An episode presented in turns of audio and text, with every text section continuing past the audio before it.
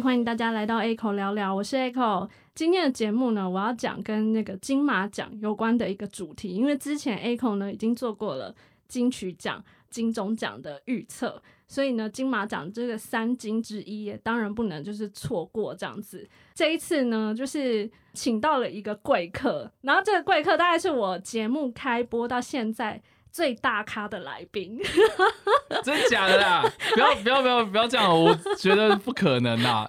好啦，先来欢迎叉叉 Y 出场。嗨，大家好，我是叉 Y。OK，叉叉 Y 的话，就是如果大家之前嗯有很常在看那个 YouTube 有关于电影相关的一些评论的这种频道的话呢，应该会看到叉叉 Y 这样子，或是说在一些电影的专栏里面会看过叉叉 Y 写过的一些。电影相关的文章，那叉叉问你有很长，就是跟一些不认识的 podcaster 合作吗？你是第一个，我是第一个，对，podcaster 是第一个，哦，对，然后其他顶多就是 YouTuber 吧，但是就比较少，因为我就边缘人嘛，对，嗯，怎么怎么样这么说呢？太客气了，我说 我说认真的啊，就是很少人会找我录，就是 crossover，然后。除非是我我自己的节目，然后我找人家来，对，所以通常是我找人家，然后很少是人家找我去，对，而而且是专门聊电影的，其实你是算第一个。被找去，然后也要讲电影，对，然后像之前有些 YouTube，他们可能自己本身就有，就是比如说他做一些生活类型的东西，然后可能跟电影相关，可是可是并没有这么的直接，就是全部都在聊电影，他有可能就是。呃，会问到我的一些生活啊，或者是我平常的一些习惯之类的。因为我一开始在设定这个主题的时候，有也有想说，会不会就是又要聊电影，很你你会觉得说，哈，没有，我跟你讲，就是聊电影 对我来讲会比较自在嘛？比较自在一点。哦，对对对。那今天就是想要跟那个叉叉 Y 就是聊一下，呃，其实也不是只有金马奖奖项的部分啦，也会讲一下就是金马影展的这个相关的一些事情，这样子。那首先呢，就想要问一下，你有印象你是什么时候开始会关注一下金马奖？其实我比较特别，我我觉得我跟其他会追影展的人的经历比较不一样。嗯嗯，因为我其实我我第一个接触的影展，有真的在追的影展，其实是高雄电影节。哎，真的？对，因为我我大学的时候在中山大学念书，从高中毕业那个暑假开始写影评。嗯，我一开始设定给我自己的目标，就是我自己本身就很喜欢看那些。打打杀杀的东西，所以我就只看娱乐片，就跟大家一样，就是有些人可能现在小朋友他呃第一次接触电影可能是漫威或者这种就是娱乐片，对这个我能够理解，因为我我们都有经历过那样子刚接触电影的启蒙期这样子。结果就是呃我大三的时候，我很常逛 PET 的木鱼版，然后上面就有在争，就是呃高雄电影节的攻读生。你有去参加？然后我就报名了这样子。哦。然后那时候刚好是高雄电节他们的第呃，蛮前面的吧？第七届，第七届就二零零七年的时候，然后他们第七届之前全部都只有在呃高雄的那个电影图书馆自己办，然后他们是第一次准备要就是在外面的影城。比较比较大型的，对对，就是对外的，然后还有售票这样子，然后哎，就就比较盛大一点。然后那个时候我们就去，所以我们算是第一批被那一群人培训的的志工这样子。哦，对，然后那时候我就当外场工读生跟内场的，嗯，对，那外场都无外乎就是。呃，可能撕票，对，就是撕票。然后那对我刚刚讲撕票，然后怪怪，对，就是对，就是检票啦，检票。对，然后呃，然后有时候会在里面，就是呃，可能大家可能去看电影院，可能会有一个座位固定是坐工作人员，那个人可能就是随时要注意那个电影院里面所有的状况，就包括那个时候，其实我们还是用胶卷在放片。嗯，所以你要进去看那个。放映的情形，对，你有你看机器，你有遇过那不是哦，是坐在观众席，坐在观众席哦。我以为你是会进去那个哦，我也我有进去过，就是会跟放映师协调。那我就说了，那个时候其实是就数位化还没有那么普及，嗯，所以我们是放胶卷的。那个时候我就有看过，比如说失胶啦，然后烧片断片什么的。就哎，你你知道烧片是什么东西吗？很漂亮哦，就是 就是那个呃胶卷在放的时候，其实就是一个一个这样过去嘛，这样一格一格对。然后呃，当那个转盘出现，比如说什么就是卡住，然后因为它灯泡很热嘛，所以你停在那个地方，那个胶胶卷就会被烧掉这样子。哦，所以你在荧幕上就会看到，哎，怎么突然咔，然后画面定住，然后就出现中间，然后那个奇妙的花纹，就是有一些很奇妙、很漂亮的那种泡泡出现，然后就啊，然后就这样烧掉了这样子。可是就还是会继续让它继续放过去这样。当下那个放映师就就要出来，然后赶快，就是他们很熟练，就是他们也都遇过这种事情，然后就赶快机器退掉，然后赶快接上去这样，然后直接开始。那当然，我们就在里面就会跟观众讲说，啊，不好意思，就是放映出了一点点，对对对，我们我们给放映师一点时间之类的这样。哦，原来还要还有这样子，那个年代好不好？可是那个哎，二零零七年，想想看，就是十三年前，嗯，其实十年差不多。你看这个变化很大。嗯，第一次参加的是第七届，然后第八届，嗯，然后第九届、第十一届，嗯，就是参加了四届的攻读生。所以你是从开始接触了以后，你才有在关心啊其他的影展。对，就是因为高雄电影节算是那个时候在那边读书嘛，然后后来又工作。嗯，高雄那个城市生活的比较，就是离我的距离比较近。金马反而是因为我本身台北，然后后来就是高雄的工作没了之后，回到台北家里这样子，就是才开始接触到台北这边的影展。因为我大学有参加电影社，OK，啊，这样听电影社听起来好像很厉害，干嘛？或者好像就大家就是在里面都在看电影啊，就其他同学都是这样的想法。我是那时候参加电影社以后，然后听学长姐讲说，哦，我们会去看影展。啊，台北的话就是比两个比较主要，就是台北电影节，嗯，然后就是下半年就是金马影展，对对，然后我们就还会组织起来，然后说要一起抢票这样。OK，对对对，然后是那个时候我才真的有认真的关关注这个奖项，在还没有接触电影社之前的话，就想哦金马奖金马奖就这样带过，现在后来才比较知道，因为金马奖主要就是。呃，有关华语电影吗？不是有几届，就是每次颁完奖以后，大家就会说金马奖就专门颁给一些非台湾的电影啊，什么什么之类的，有的没有的一些言论呢，内心就会觉得说你们呃有点搞错本质啊，或者什么，就会有有一种很像是那种正义魔人的心态上线。然后就会很想反驳他们，但是我会跟我朋友讲说啊，我觉得金马奖就是对我来说，我自己是觉得它让我就是看到很多其他不同的华语电影，这个奖是有它自己的一个。价值跟本质存在的，嗯，对，扯远了。不会，我觉得你讲很好啊。对，就是我觉得电影它自己本身就是一个，就像神像一样，它它不会讲话，它也不会去反驳什么。嗯，它电影就静静放在那边。嗯，对。那你要去做什么解读，那都是人他衍生出来的感觉。嗯，对。所以我觉得 OK，你有这种感觉，这个很正常。但是就我的观点来看的话，我觉得这些人就是电影看不够。那我们为什么要去？对这些人生气呢？那他们总有一天，就是他们电影看的自然越来越多，嗯，那就会把这个观念自己给反转掉。那我觉得也没有必要再去多说什么。而且，因为我觉得很多人会认为，就是那个金马奖放的片子，或是金马奖会得奖的片子，都是那种一般人看不懂的片。哦，这个也是一种我知道有很多人的迷失。但我觉得近几年的话，其实如果呃听众朋友有就是在关心的话呢，你会发现其实现在。所谓什么金马奖会入围的片子，其实不是那么难入门的，而且我觉得以台湾的。电影来说的话，就是越拍越好，各种类型也都开始会看得到这样子。你应该说国片的这个环境自己本身也蛮争气的，就是 就是，当然我我我觉得电影创作者他们自己也不会不知道啦，嗯对，所以我我我觉得这样的改变是乐见的，嗯，对啊。那你嗯，就是比如说金马奖的话，你会比较关心的是他哪一个得奖？你会最关心的？我没有特别去关心哪一个哎，但是我一直都很有兴趣的是那个动作指导哦，动作指导对，因为你知道像像奥斯卡，我自己嗯，奥斯卡我最喜欢的奖项其实是最佳视觉效果哦，对，因为我是觉得这种奖项比较比较会是娱乐大片的必争之地哦，对，而且我觉得这这种技术也是很关键的。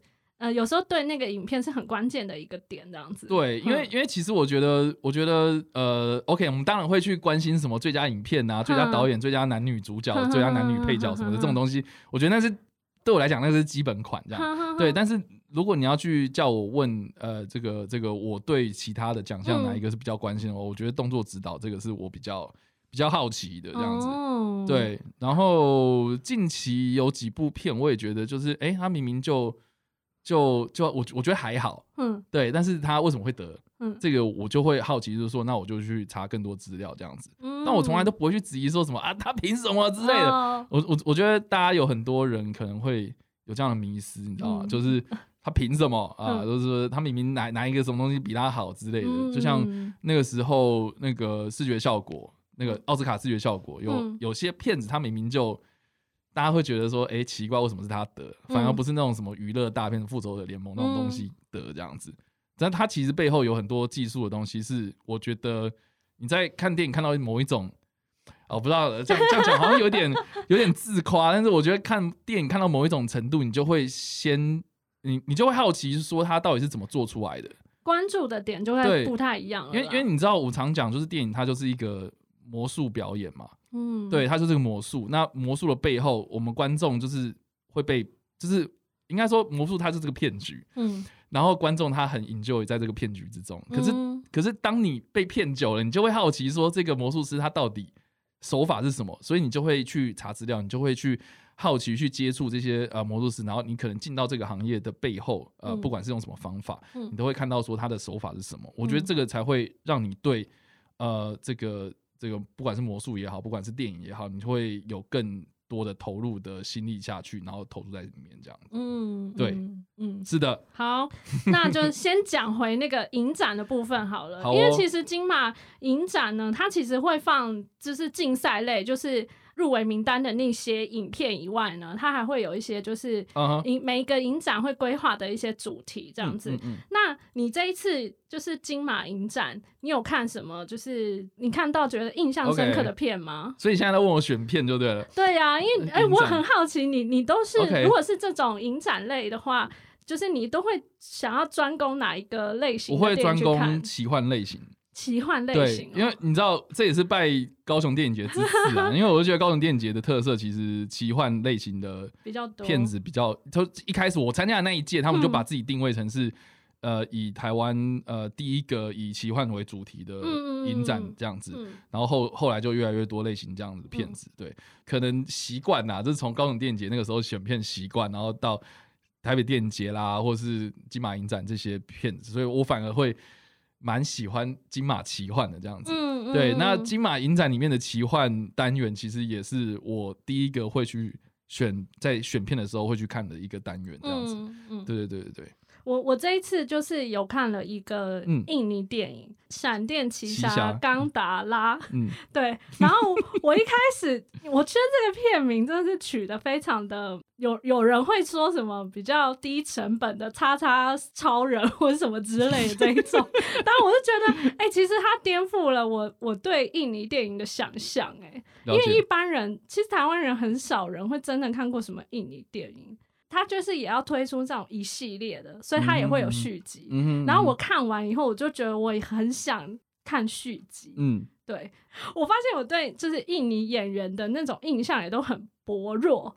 就平常真的看太少了，他想说哦，原来印尼的演员长相大概可能是哪个哪个样子这样子。其实近期我觉得金马奖对东南亚电影的关注，我觉得是一个还不错的方向。嗯，对，因为其实我觉得台湾对于印尼或是你刚刚说的这些地区，嗯，就东南亚地区的这些片子，我觉得我们还可能还停留在比如说，比如说。全面突袭啊，或是这种动作类型、那种打泰拳的电影这样子，对。可是我觉得应该还会有更多的呃不同类型的电影在在东南亚嗯产出，对。但是我我我自己毕竟我也是没有很了解，嗯嗯，对，所以我是觉得我还蛮乐见的，因为。因为因为因为东南亚其实也有很多华语人口嘛，嗯，对，那我相信也有很多华语的电影出来这样子，嗯，而且我对这部电影里面有一个很印象深刻，就是因为他那个武打场面非常多，对，那男主角他就是也也是类似，就是他很像。嗯，无师自通，然后可能就是有一个人教他，然后他就开始会打拳那种感觉，对。然后里面很多动作场景，我觉得真的不输那种很多好莱坞大片这样子。呃，我是好像有听说片有片商有买这个。这一部对，所以我是希望就是听众朋友之后有机会的话，那在台湾上映的话，可以去看一下，真的蛮有趣的。好哦，对，那你这一次有没有看？你觉得印象是最深刻，或者你特别想讲的？就呃，奇幻类型的话，呃，第一个是那个德古拉同志这样子。嗯嗯嗯，对他是在讲那个七零年代大概就是冷战时期的那个苏联，他就是匈匈牙利那个时候是有点像是被苏联那种共产主义控制的一个国家这样子，然后被共产共产党给严密的统治这样。然后里面的故事，它其实是呃一对这个在国安情报单位工作的一对情侣特务啊，他要去接洽一个就是来呃匈牙利当地要发起一个为越南战争。捐血活动的一个呃古巴游击英雄这样，对，然后去帮他们做这种捐呃宣传巡回这样，所以他就跟在他旁边，然后结果发现就是说，哎，这个人怎么怎么怎么好像哎他巴黎，啊他明明就是五零年代那种时候的革命英雄，为什么过了二十几年然后都没有老这样？嗯，所以他就就就很好奇，然后苏联那边的高层也好奇，就是说他到底有什么样的。秘方是可以让他的青春对青春永驻这样，然后结果就没想到发现这个哎奇怪，明明是去捐捐血，怎么越捐越少这样？所以就所以 就发现说，原来他是一个吸血鬼这样。嗯，对，然后反正它里面就是有很多呃吸血鬼的那些元素，然后甚至还致敬了很多那种吸血鬼经经典的电影这样。嗯，然后它里面又又加了一些谍报的成分在里面，然后还有就是爱情题材这样，所以。还蛮特别的，这样就是有点打破过去我们看呃吸血鬼电影的那种喜剧的框框。嗯对我就觉得还蛮特别，然后又是东欧电影这样。哦，对，这是这是一个。然后我我昨天看了一个，我觉得我我好爱，就是那个呃漂亮宝贝直播中。哦，对，然后这个它不是奇幻类型的电影，但是我看到名字的时候，我就想我就很想买这样，然后就买到了，然后去看，然后。他其实就是跟我们的工作其实息息相关，嗯，就是一个网红，然后哎，我也不算网红啦，对对，就是就是一个一个健身网红，然后他的故事这样，然后他就从他就是呃这个这个这个他做直播活动，然后他接到很多业配，然后就是记录他一天一呃好像大概两三天的生活吧，然后中间过程就是他遇到一个疯狂粉丝，然后跟踪他，嗯，然后在他家。就是停停车停在他家，然后每天堵他，然后在车上做一些很猥亵的事情，这样子。然后他就是呃，就是中间的过程，就是慢慢慢慢的就是看到了这些疯狂粉丝背后，然后他自己又面对这些舆论压力什么的，就是精神压力很大。然后我就觉得他把一些网红啊，或是这种我们所谓的新媒体，或是这种呃自媒体的呃这些人的。私下的生活给描写的非常的棒，所以我就觉得还蛮推荐这部片的。嗯，对。上一次那个叉叉 Y 就是我们还在就是联系的时候，然后嗯。他突然间跟我讲了一部电影，然后我光看片名 我就啊，我就没办法，什么深夜加油站？哦，深夜加油站遇见大逃杀 吗？然后我就想说这个片名就觉得有点不妙，然后后来听叉叉 Y 讲讲讲了一下那个里面的那个剧情以后，然后叉叉 Y 最后是在。结尾的时候讲说，我觉得蛮有趣的，感觉蛮有趣的。然后我就心想说，哇，你的口味真特别。哦，我说，哎，其实我觉得，哦，我不知道，我胃口好像感觉被养大，但是这部片真的不行。真的不行吗？这部片我这个看完之后，我我原本非常期待这部片的。哼。然后因为它它就是它就是呃囊括了大概东欧所有的奇幻类型影展的。类似最佳影片啊，或是很多奖项这样。对，就是他得了很多都欧洲那边的，然后我就想说，我是不是跟跟欧洲那边的频率对不到？对，我是对不到，然后整部片就就很莫名其妙。所以你看完以后有一点失望。就是他原本，因为我看简介，他就说什么他会去呃，因为因为他毕竟他的故事就是在讲说有两个女生，然后在深夜加油站值值那种大夜班嘛，结果就遇到诶一些怪人这样，然后最后面他的啊，我就。直接直接讲，好像有讲到一些人人性相关的东西。他就说他被绑架过去之后，然后就是一个虐待秀，然后他被他被拍下来，就是直播，然后看直播的这些人，就是一些你知道网络上那种匿名的，所以奇怪的。所以看到这样子的剧情，其实他是想要，我看得出来，他想要去控诉一些，就是我们在网络使用的时候的一些可能因为匿名性的关系，所以我们在在做一些道德的。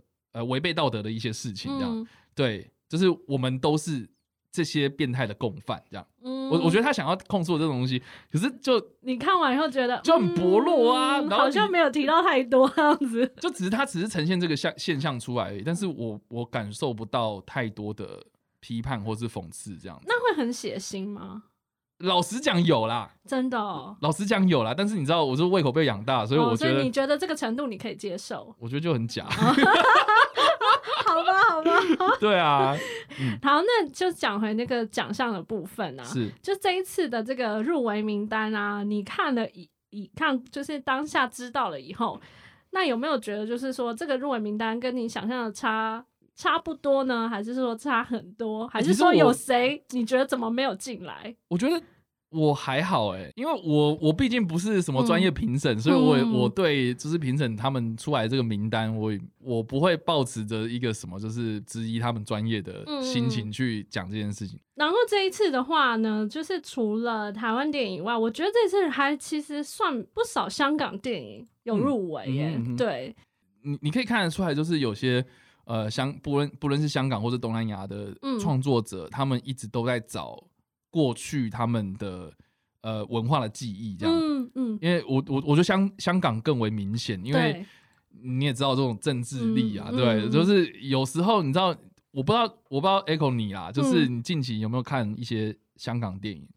呃，我我说娱 娱乐片哦，那种对比比较院线的那些片，有有有，其实他们有时候在讲一些，他呃主题乍看之下是这样，可是如果你就是。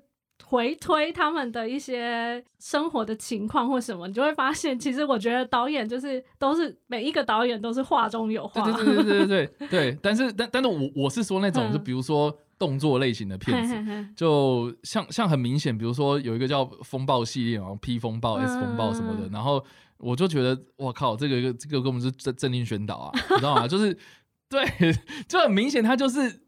啊，你你你看得出来，他是用钱堆出来的娱乐片，他有场面，他有动作，他有可以找到一些很帅的演员，然后他有特效，对他有这这些场面的东西出来。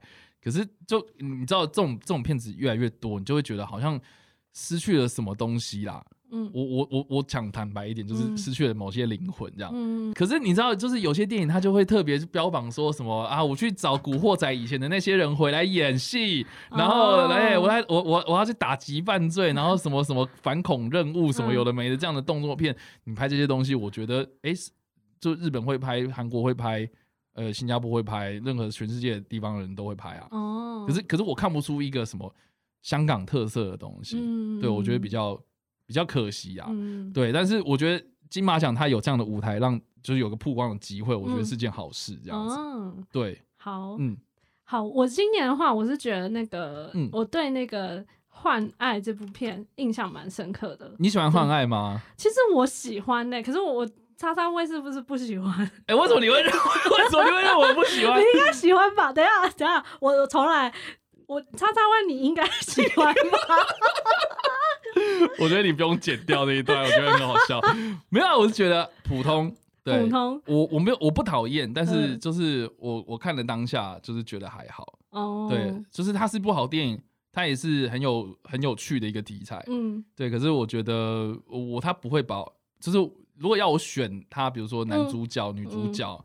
呃，我我不会把它推上去这样子哦，OK，对，就是对，就是它执行是没问题的。嗯，OK，我了解，我了解，OK，就那部片，我我蛮喜欢他选的一些场景，然后有一种可能有人会觉得那就是有点小清新，可是我觉得他画面 就是他的那个画面拍的都很漂亮，嗯，对对，可我我自己是觉得他的呃场景设计。这方面都还不错，这样子了解，对对对，因为我看到有些人可能就我也有去过那种心理智商，然后这种事情不可能发生，什么的啊啊！你是说讲到那个就是男男女主角？对对对对，就是他们的出发点其实就很难说服人这样子啊。但是我觉得，呃，这可能是每个人的呃道德标准啊，或是或是他自己那把衡量的尺这样子。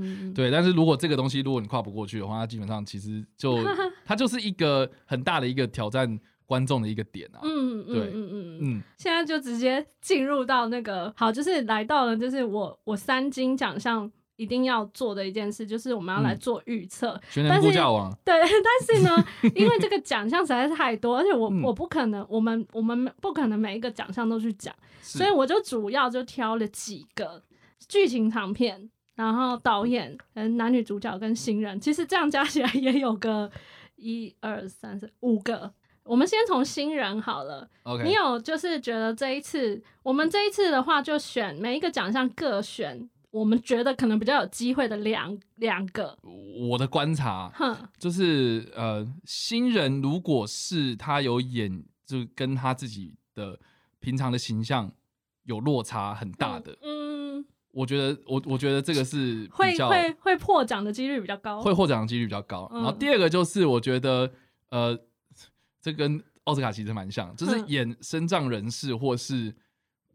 呃，我不知道这样算算算不算歧视，但是演身障人士，或是演历史人物，或是那一种呃，就是挑战难度比较高的演技，挑战难度比较高的得奖几率比较大，几率会比较大。嗯，对。然后第三个就是呃，我觉得是题材问题，就是如果这个东西如果有在现在的风头上的话，有，对我觉得或许比较有可能。嗯，对。那这样看下来的话，呃，我觉得啦，我觉得刻在你心里的名字的陈浩生会比较哦，真的对。好，对，那我我一开始原本是就是陈妍霏跟陈浩生一起在在 PK 在 PK 这样，但是我觉得我觉得陈妍霏还有很长的机会，他还很年轻了，我觉得他超年轻，而且我觉得他未来，我觉得他潜力无限，对，我觉得他未来，比如说女主角、男女女配角，我觉得是很有可能的，嗯，对，但是你知道，按照按照今年跟去年的。就是今年的台北电影节跟去年的金马奖来讲的话，有人有人就在靠靠背，就是讲说那个今年的台北电影节就是去年金马奖剩下的遗珠这样子。对，有有人这样讲，有人这样讲，就是说，哎，王静对不对？就是他好不容易得到一个影影后了，然后结果是台北电影节这样，对。所以我在想说，陈妍霏会不会明年的台北电影？哦，有可能哦。对啊，我觉得也有可能啊。而且他他其实，在顾位里面的表现其实也不差。嗯，对对对对。对，所以我在想说，OK 啊，就是，对，就就就陈浩生先吧。嗯，对。OK，我的话，我我的话，我是选那个吴亦荣，哎。OK，然后跟那个刘俊谦哎，这部我真的没看过，就大大吉大利，我是我也是在，因为他之前是在电视上播嘛，嗯，就是电视电影，然后嗯，我是这一次金马影展看的，他在这出戏里面的挑战的那个角色难度其实蛮高的，嗯，这个女主角她命运蛮多舛的，就是她遇到很多人生的难关，然后就感觉好像每一件衰事都会发生在她身上，OK，对，所以我就。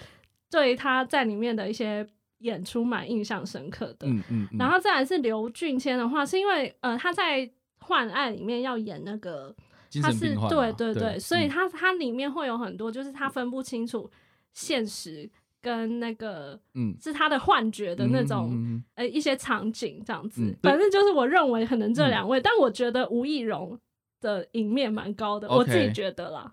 好，就在接下来的话，我们先讲女主角好了。好，女主角的部分呢，就是叉叉 Y 有觉得哪两位可能赢面比较大？怎么露出这种？没有，因为我没有看，呃，我没有看多台师跟腿，对，但是听说腿很强，对，所以我也是这样听人家讲。对，但是我会希望是陈淑芳。哦，对，因为我真的太爱她了。然后我我觉得，我觉得就是因为她今年是入围了。呃，女主角跟女配都有。对对对对对。然后，呃，因为那个《亲爱房客》，我觉得她入围女配，我觉得是非常非常正常的事情。但是我觉得她那一部里面毕竟戏份比较少嘛，嗯，对，所以我会觉得那就是女主给他吧。嗯，对。然后其他的都相对年轻嘛。这一边的话，我也是腿跟堕胎师还没有看过。嗯。然后，呃，我的话我会选啊，我有一个用预测的哈，我也会选那个淑芳阿姨跟那个，然后我预测可能桂纶镁。哦，真的假的？因为我听太多人讲说很厉害啊，也不是有看有看过怎样的厉害法？就是，哎，我也不知道，所以我说这个是我预测的。OK，对对，嗯。淑芳阿姨的话就不用讲了，她就是太厉害了。孤位的话，我觉得不管怎样一定会有奖项。我是觉得，因为因为我觉得他是一个那部片的核心人物，他不他没有理由不得。好，那我们直接进行到下一个，下一个是男主角，男主角的部分。嗯，你你你觉得谁比较有机会？这一样也是两部没看嘛，《男儿王》跟《手卷烟》嘛。哦，《男儿王》我有看，我也是影展看的。OK，嗯，好，反正就剩下就是林柏宏跟莫子怡还有刘冠廷嘛。嗯，那基本上我是觉得说，那就是莫子怡跟刘冠廷在。在在争啊，对，然后我是觉得，因为《消失的情人节》，刘冠廷，如果大家有看的话，其实他是他是章节第二章的后面，所以他从后面才开始。对对对，对，所以就是他他他的呃发挥空间，其实相对于搭配的话，就是大配会比较吃香一点。嗯，也是是。对，所以我是觉得刘冠廷他他的表现空间，其实跟墨子怡表现出来那种。差别就会很大，所以，我我觉得我可能会压墨子怡。哦，然后这样说，他其实北影有先拿到影帝了嘛？对对，所以我觉得应该会一路这样拿下去。我们这边都只是单纯纯预测而已，我们没有要那边，我们不是评审。对，我不是评审。OK，我们就好玩纯预测而已。没有，我跟你讲，就是预测跟评审，我觉得那种心态不一样。嗯，对，因为因为毕竟，如果我们是预测的话，我们要猜。评审他们在想什么？对对对。对，所以没错，不是我们的想法，好不好？大哥说什么凭什么？其实我觉得啊，有时 就是其实有时候我们可能看这些电影的话，我们会觉得其实每一个都算表现的不错啊。但是因为竞赛，他就是会硬要选一个出来。对啊，我自己会有私心，比如说如果是评审的话，我会投谁啊？对对，我也会有私心。对啊，一定会私心他得啊。但是就是没办法，就是你知道，有时候这种东西我们是。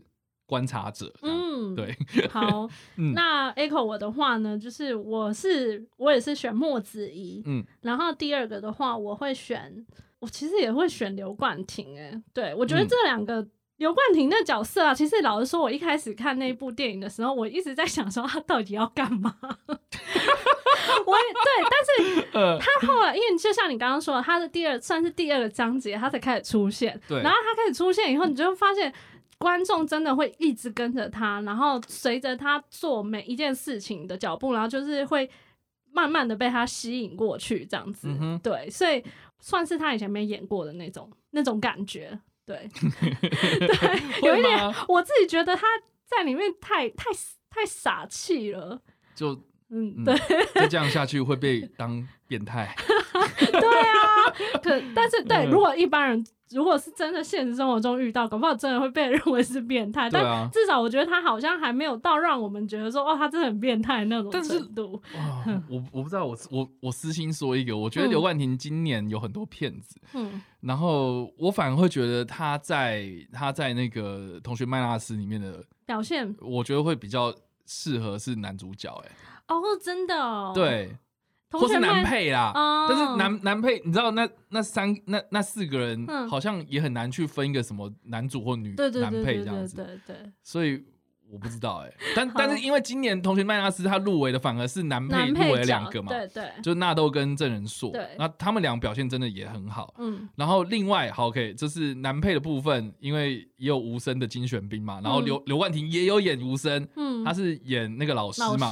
对，那所以我在想说，哎，那为什么反而吴声没有没有入刘冠廷是哦是男配这样子？对，所以 OK，他他反而男主就是《消失的情人节》录了，我觉得这部片他就他就超级吃亏的啊，就真的就是拿吴声或同学奈巴斯来比的话，我觉得他拿《消失的情人节》去跟人家尬，嗯，男主我觉得我觉得超吃亏的哦，对吧？OK，嗯，好，那就是那个墨子怡的话是。他就是迟早会得奖的那种哦，他迟早 该会，一定轮到你，轮到他的那一种。OK，对我自己是蛮喜欢《亲爱的房客》这部电影的，然后就是我我对，反正就是我觉得他赢赢面很大就对了。OK，好，整个就是没有要特别讲什么。为什么这样讲？没有，我是觉得我是觉得《亲爱房客》这部片啊，嗯，他原本没有，就是我没有抱太大期待去看这部片，然后我反而就是哎，这部片。我一开始还以为我会不会睡着，因为那天真的超累哦。然后他步调又很慢，你知道？有点，有点。对，但是这部就就让我意外的全程贯注看到尾这样子。嗯。对，然后我觉得一方面是因为墨子怡他他的那个那个心境的变化，就是他表面上没有感觉到太多的，嗯，这怎么讲？就是他他毕竟他的演技比较内敛一点，他不会像他呃，他不会大大起大落在那边。就是在那边什么大哭大喊或者什么，不是那种很比不不叫不是外放的这一种。对，因为因为因为我我很喜欢里面其中一场戏是他们在那个法院认领那那一段。哦，对，那段很哭，那段真的超级哇，好感动。然后就是就是他光一个就是看那边，然后再回来看法官。嗯，我我觉得那地方就是让我感觉非常的温馨诶。嗯，对，好，嗯。感谢那个叉叉 Y 的这个真的补充说明，对啊，因为我觉得 这这太太赢啦，这一段真的太赢啦，OK，对吧？好，那接下来快速的来跳到了这个最佳导演的部分。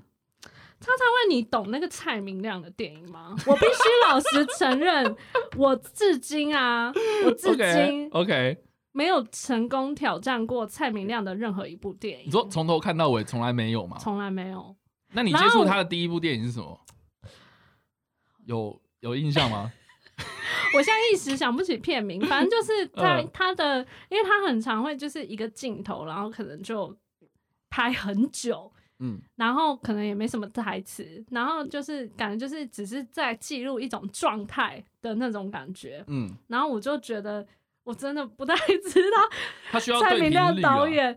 他想要讲什么，所以至今就是他的电影我都没有成功挑战完。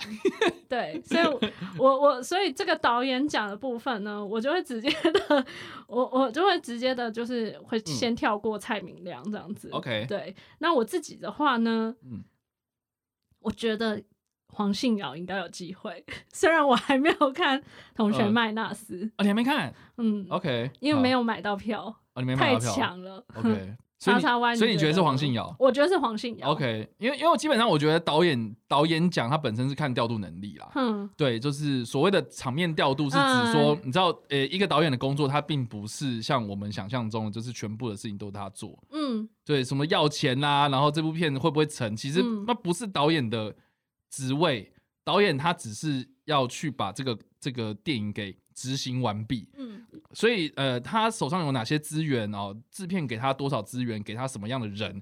然后诶。呃，剧本呃，编剧给他什么样的剧本，他要去把这个东西完成，变成是一部电影，他就这个创作者。所以我觉得，我觉得导演讲，大家不要去想到说什么啊，这部片到底好不好看啊？对，或是谁演的很好之类，那不是导演的问题。对对，所以我觉得，我觉得是反而是看说他手上的资源怎么样运用，这件事情是很重要的。对，那那呃，我觉得啦，《消失的情人节》的陈奕迅会比较有哦，你看好他就对了。我看好他，然后而且我觉得。我觉得那部片的场面调度很精彩，很大的原因是因为它的场景其实安排的很明确。嗯，对，反而反而像呃呃，同学麦纳斯或者亲爱的房客，它比较比较算是一个有点流水账的感觉。哦，而且我觉得那部就是消失的情人节，它有很多在当时他们拍片的时候，应该有很多技术上的限制。对，因为因为好，我我我讲一个，就是你你从来不会想到说你会用一个。壁虎，然后去带出这个人的回忆到底是什么，然后或是你从来也不会想过说，你一个女生的家里，然后她在听广播，然后你在阳台就推一个人进来，这样。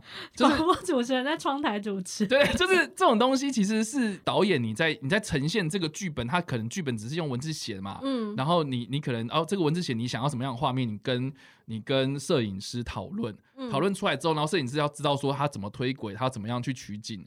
对，然后这些东西把它组合成一盘菜这样子的感觉，所以我我觉得，我觉得陈奕迅在这部片里面的发挥空间超级多哦。对，所以你就是觉得他这样子赢面很大。我觉得他的赢面，呃，表现空间比较大哦。对，最后要预测的奖项是那个最佳剧情长片。OK，你有看好哪一部吗？因为日子跟手卷人没有看嘛。嗯，对，然后呃，我觉得最佳最佳剧情长片，你知道他是他是颁给制片。嗯嗯所以呃，制片的工作，它其实是找资源，然后给创作者去做，然后呃照顾这些剧组。嗯，对，所以剧组的应该说它是看整体的完成度，对，所以并不是哪一部片被选出来之后，它的它一定是最最好最棒，然后今年度一定必看这样子，就是大家的那个迷思要导正一下。对，所以。所以我就说啊，他是看一个完整度嘛。嗯，对。那我我自己是觉得，就是《消失的情人节》一面还蛮大的。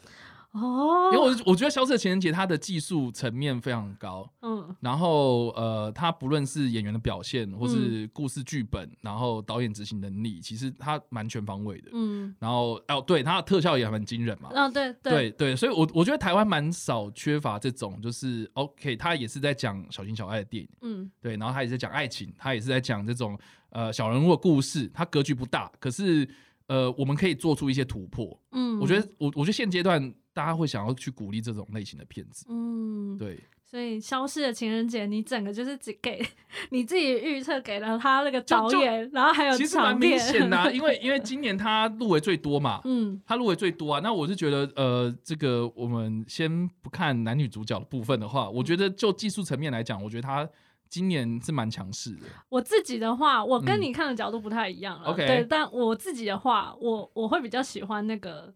亲爱的房客，OK，对，嗯，就是我喜欢亲爱的房客的话，是因为我觉得它里面讲到的故事比较能够打动我，然后加上演员的表现，嗯哼，对，所以我比较我跟你看的那个观点比较不一样啊，嗯，对对对对，所以我会认为说，就是亲爱的房客的话，是我我我心心中这边的话最。最佳的剧情长片这样子，通常最佳影片跟最佳导演两个会不一样。嗯，通通常啊，就是按照经验来讲了，就是我我也觉得配票啦，不是 对对。所以所以我刚刚讲了，就是最佳导演可能会颁给的是陈奕迅嘛。那我觉得最佳剧情长片，除非就是他真的超级强，然后然后评审团就一致认为是谁的。对，但是我是觉得说，可能肖瑟前年跟同学麦拉斯会两个会争。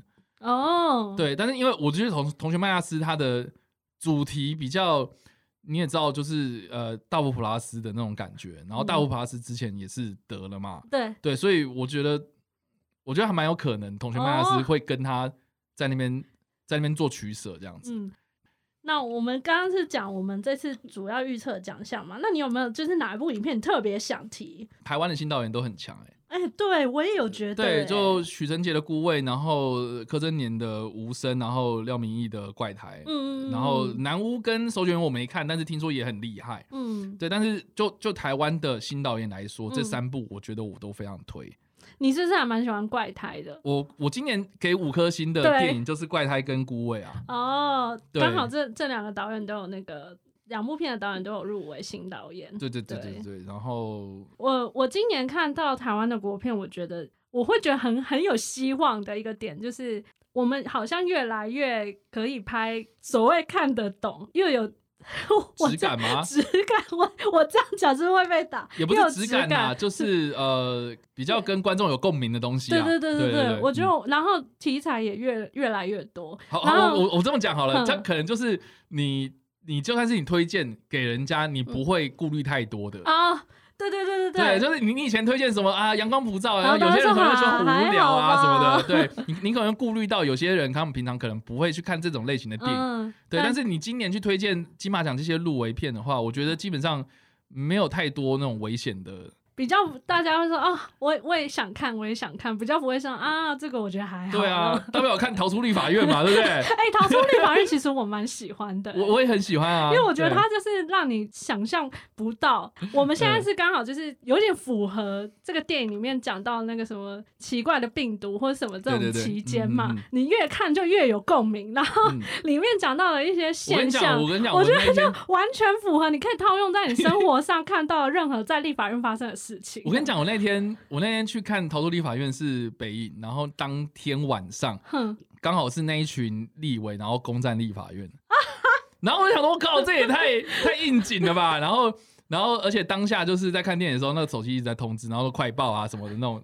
雅虎新闻一直一直推一波这样，然后 Q A 的时候，然后那个主持人也讲说，哎，导演，我觉得今晚是非常适合放这部片子的时间点，然后导演还状况外这样，超好笑。我是嗯，我看的时候我就想说，天啊，他是预测吗？你说攻占吗？为什么他？他拍的那个当下，绝对也没有想到说疫情嘛，会会有这种事情啊，疫情啊什么的。那我就想说，天哪，他预测不错啊，我觉得还蛮厉害。然后这部片，我觉得就是如果有人喜欢这种什么丧尸啊这类的电影的话，嗯。就可以推荐给直接推荐给他，说其实台湾这种电影也是拍得出来的。对啊，而且技术其实也很强啊。嗯，对对对。好，那那个叉叉湾，你接下来就是有没有？嗯，可可能这几天有没有在金马奖揭晓之前，还会再看什么电影吗？就《狂舞派三》啊，《狂舞派三》。我我我们录影的今天啦，我明天要看《关公大战外星人》哦。哎，这部我非常的期待这部片，这部我也觉得很妙。对，呃，对，就是哎这个，然后还有那个呃堕胎师，嗯，对。我我等一下录完音。你要重去看，我要去看堕胎师了。对，可恶。对，所以就是可能就是大概在金马奖揭晓之前呢，我可能还可以更改一下我的名单。OK，对，对，反正我就是礼拜四的时候才要看。好，那叉叉 Y，你有没有就是金马奖？如果今这一次金马奖谁得奖了，嗯，然后你就一定会觉得超开心、超棒。我觉得是新导演，新导演对，就是怪胎的廖明义或是孤味的徐成杰。如果他们两位其中一位得奖，你会替他们非常的开心。对，因为我我会觉得，就是台湾人应该多去鼓励一些电影创作者啦。嗯，对。然后这些创作者，其实你像你像像许成杰孤味，我就觉得我觉得很棒啊，因为因为其实他拍的东西，你说穿了就是以前的八点档乡土剧啊。嗯，对。然后跟但是因为他可以去。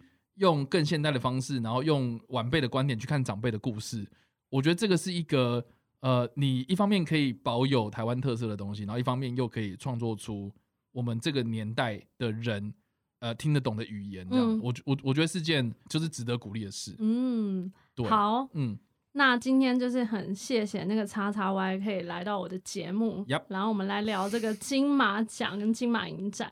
那最后让叉叉 Y 讲一下，就是我们可以在哪里找到你的一些东西呢？好哦，那只要就是在呃 Facebook 跟 IG 上面，就是搜寻叉叉 Y，其实基本上可以找得到我。那呃就是呃 YouTube 上面也可以搜寻叉叉 Y，然后跟你看电影，梗是那个那个木字旁那个梗，对。然后呃我原本 Facebook 要要跟着。叫做叉叉 Y 跟你看电影，可是就是他没办法让我改，哦。对，所以就是叉叉 Y 视觉动物是我的脸书粉丝团，嗯，然后 IG 就打 X X Y，然后后面应该是自动跑出来是我这样子，OK，对，应该蛮好找的，很好找啊。然后 Podcast 的话，就是各大声音平台都可以找得到我这样子，对，然后也是一样打叉叉 Y 跟你看电影就可以看得到了。好，那喜欢就是叉叉 Y 的朋友呢，就欢迎去追踪起来订阅这样子。今天谢谢，感谢。好，我是 Echo。啊，我查歪。拜拜。拜。